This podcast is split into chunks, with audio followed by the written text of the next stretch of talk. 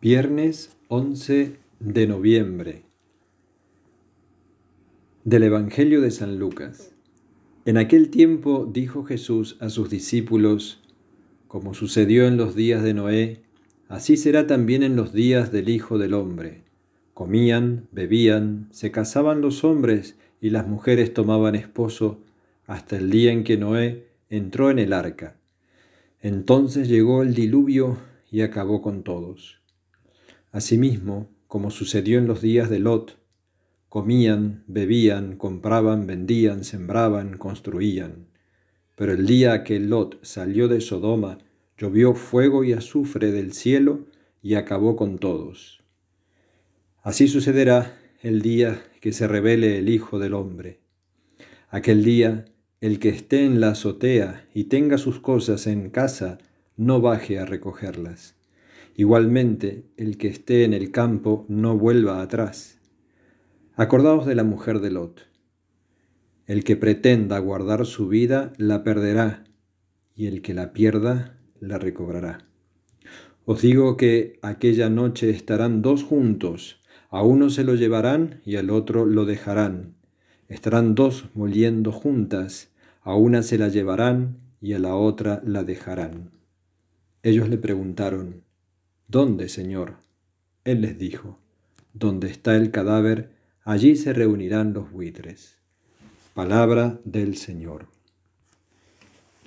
Continuando con la lectura que la Iglesia hace en estos días de los, del Evangelio de San Lucas, estamos reflexionando sobre la segunda venida o, como dijo hoy el Señor en el Evangelio, el día de la revelación del Hijo del Hombre.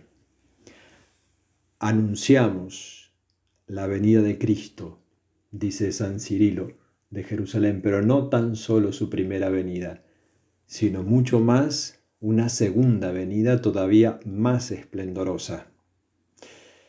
En efecto, continúa el santo, la primera estuvo marcada con el signo de la paciencia, mientras que la segunda llevará la diadema de la realeza divina. En su primera venida estuvo envuelto en pañales y acostado en un pesebre. En la segunda, la luz le envuelve como un manto.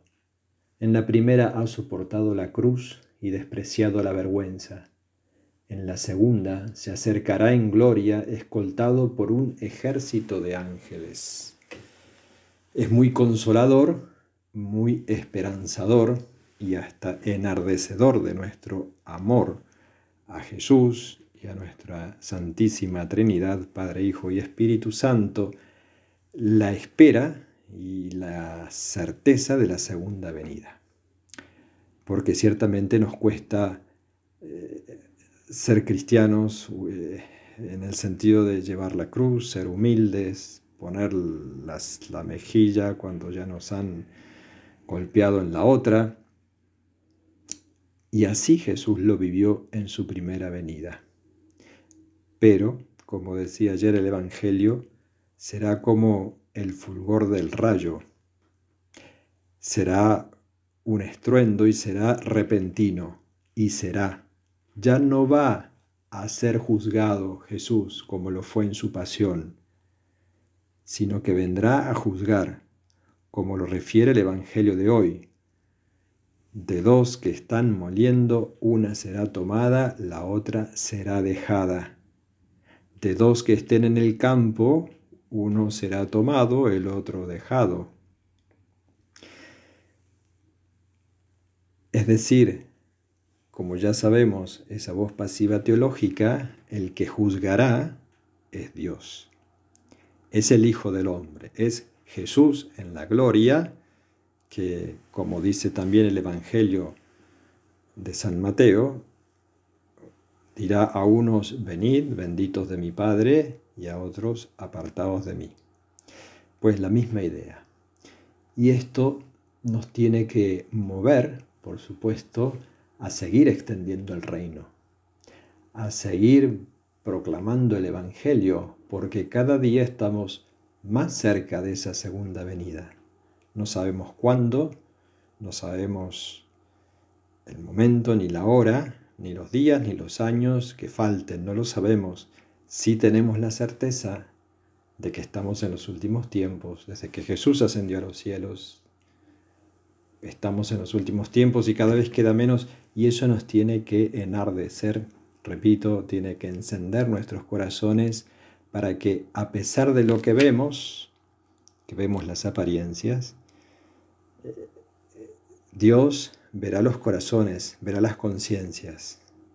Y por eso, de dos que estén haciendo la misma cosa, el mismo trabajo, comiendo, viviendo, trabajando, uno será tomado, el otro dejado.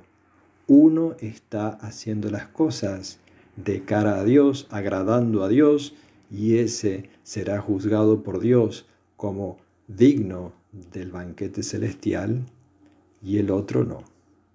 Nosotros simplemente vemos lo exterior. Pero Dios ve el corazón y viene a juzgar los corazones.